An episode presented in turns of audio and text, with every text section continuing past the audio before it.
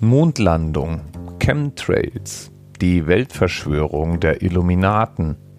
Verschwörungstheorien gibt es genug und die meisten davon haben gemeinsam, dass sie doch so einiges an Zusammenarbeit von vielen verschiedenen Leuten bräuchten, um Wirklichkeit zu werden.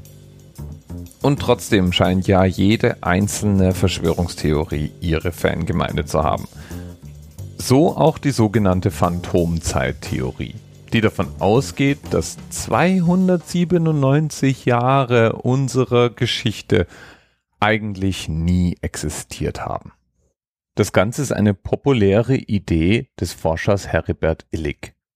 Der hat sich irgendwann mit der mittelalterlichen Geschichte beschäftigt und dabei auch eine ganze Menge Fälschungen gesehen, die es in der Zeit eben gegeben hat. Und da fragte er sich, ob solche Fälschungen nicht unter Umständen auch etwas systematischer entstanden sein könnten, um zum Beispiel Machtansprüche zu untermalen oder ähnliches. Und dann hat Heribert sich mal hingesetzt und hat Schaltjahre nachgerechnet.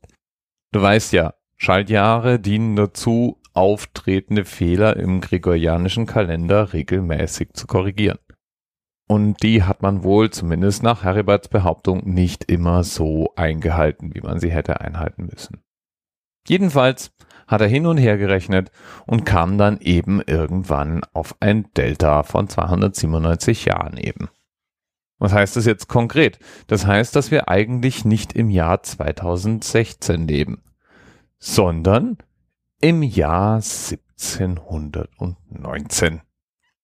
Es wurden also irgendwie 300 Jahre dazu erfunden.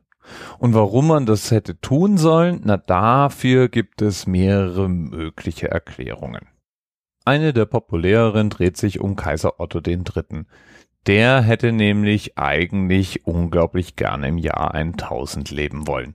Im Jahr 1000 oder beziehungsweise nach dem Jahr 1000, so hieß es nämlich, würde der Messias wieder auf die Erde kommen. Und da wollte doch der Kaiser Otto III. gerne mit dabei sein. Leider hatte das Ganze einen Schönheitsfehler. Es war nun mal erstes Jahr 700. Und da soll sich eben Kaiser Otto III. mit Papst Silvester II. zusammengesetzt haben und einfach mal beschlossen haben, diese 300 Jahre einfach drauf zu erfinden. Es hätte nämlich der Otto und der Silvester einfach mal alle Schreibstuben und Kanzleien in Mittel- und Westeuropa angewiesen, statt im Jahr 700 im Jahr 999 zu leben und entsprechende Dokumente auszustellen. Und dann, dann soll es eben auch noch so gewesen sein, dass es Geschichte nachzureichen gab. Und da wären berittene Kuriere einmal quer durch die gesamte europäische Welt geritten und hätten Musterbücher verteilt, die diese Geschichten eben enthalten hätten und die dann fleißig abgeschrieben worden seien. Und noch heute, so die Idee von Illig, lernen wir in der Schule die Geschichten, die da drin gestanden hatten. Und um diese 300 Jahre zu überbrücken, mussten auch so manche Biografien und Geschichten erfunden werden. Und die prominenteste dieser Geschichten und die, wegen der diese Theorie auch richtig Aufruhr produziert hat, war Karl der Große. Den hat's nämlich laut Illig eigentlich gar nicht gegeben. Er und seine gesamte Nachfolgschaft wäre eine freie Erfindung und eben kein wissenschaftliches, geschichtliches Faktum.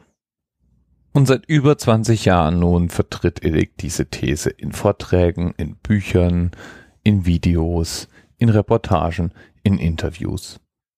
Die Herausforderung, der er sich nämlich stellen muss, ist der etablierte Wissenschaftsbetrieb, Laut Geschichtswissenschaftlern ist es nämlich eigentlich undenkbar, dass eine derart groß angelegte Verschwörung im Ernst erfolgreich durchgeführt hätte werden können, ohne dass wir davon einen Beleg haben. Illig hält dagegen systematische Datierungsfehler, die er nachgewiesen zu haben glaubt.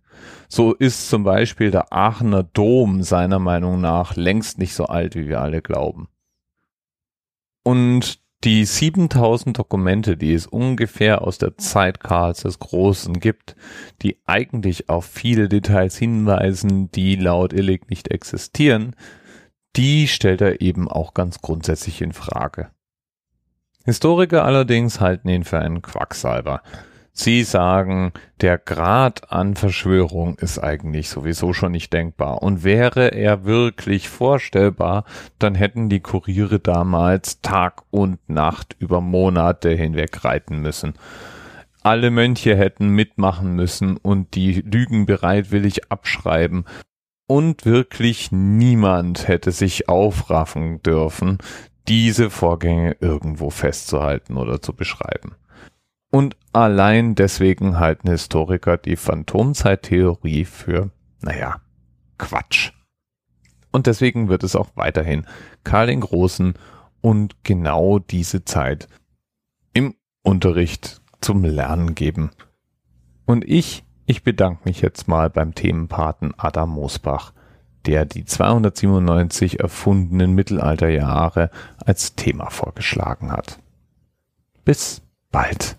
TMRS 10, 9, 8. The experience of 47 individual medical officers. Was hier über die Geheimzahl der Illuminaten steht. Und die 23. Und die 5. Wieso die 5? Die 5 ist die Quersumme von der 23.